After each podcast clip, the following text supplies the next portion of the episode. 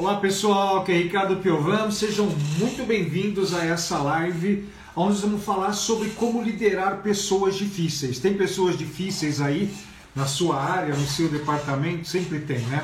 Tem pessoas fáceis, são mais fáceis de liderar, mas tem pessoas que são mais complicadas de a gente liderar no dia a dia.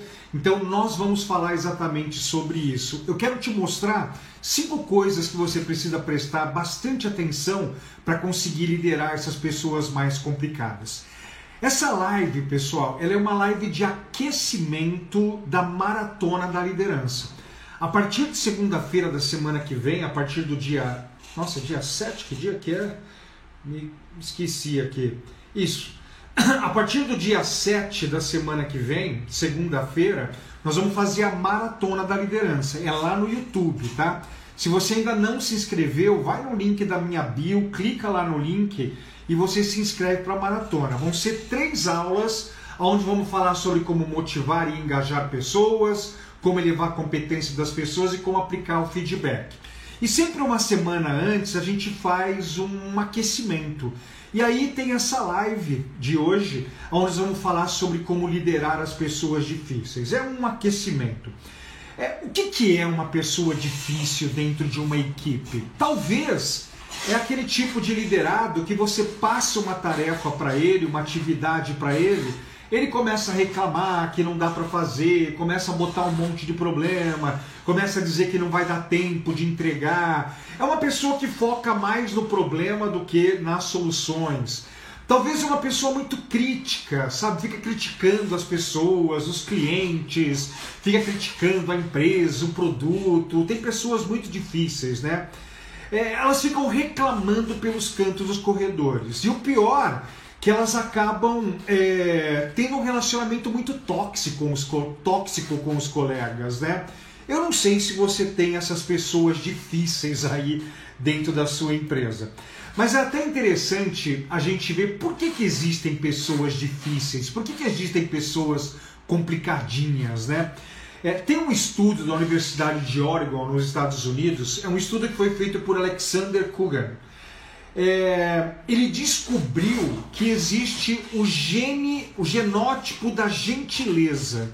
Gente, olha que loucura! Nós temos no nosso DNA o genótipo da gentileza. Então, alguns de nós, nós somos GG. Né? Lembra do AA, AA, Azão, Azinho, né? Todo esse negócio aí.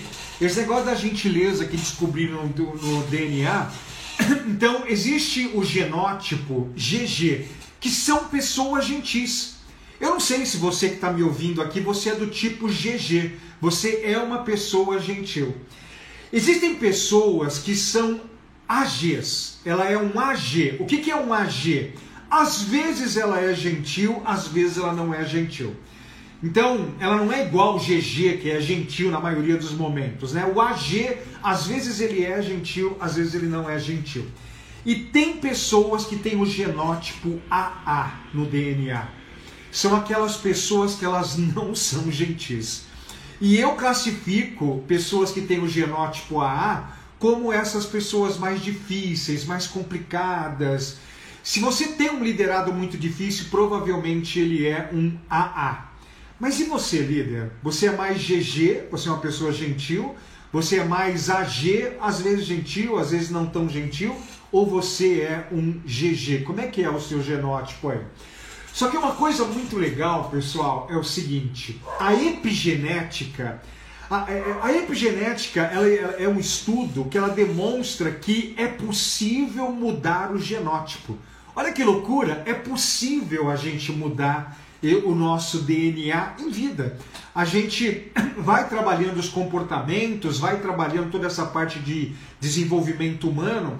Então, de repente, uma pessoa que é um AA, ela pode se transformar num AG. Uma pessoa que é um AG, ela pode se transformar num GG. E talvez uma das suas missões como líder aí é saber lidar com essas pessoas. Então, vamos lá, vamos falar dos cinco passos que você precisa dar para você lidar com essas pessoas difíceis aí no seu dia a dia, que provavelmente são esses é, AAs ou AGs aí que de repente existe, que, que tem esse tipo de genótipo. Antes de a gente começar a falar do 1, um, do passo 1, um, do passo 2, passo 3, passo 4, passo 5, lembra que essa live ela é só um aquecimento para a maratona da liderança começa na semana que vem.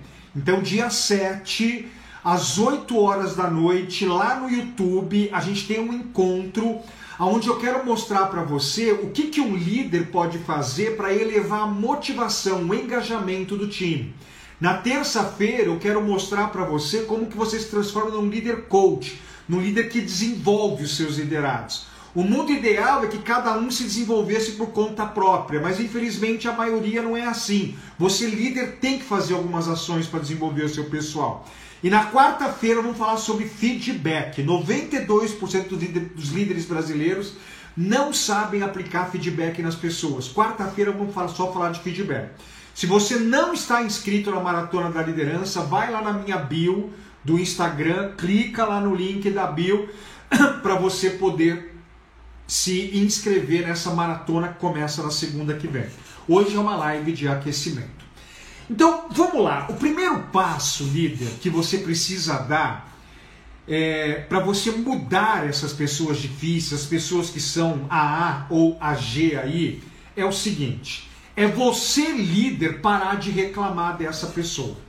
Para de reclamar desse liderado.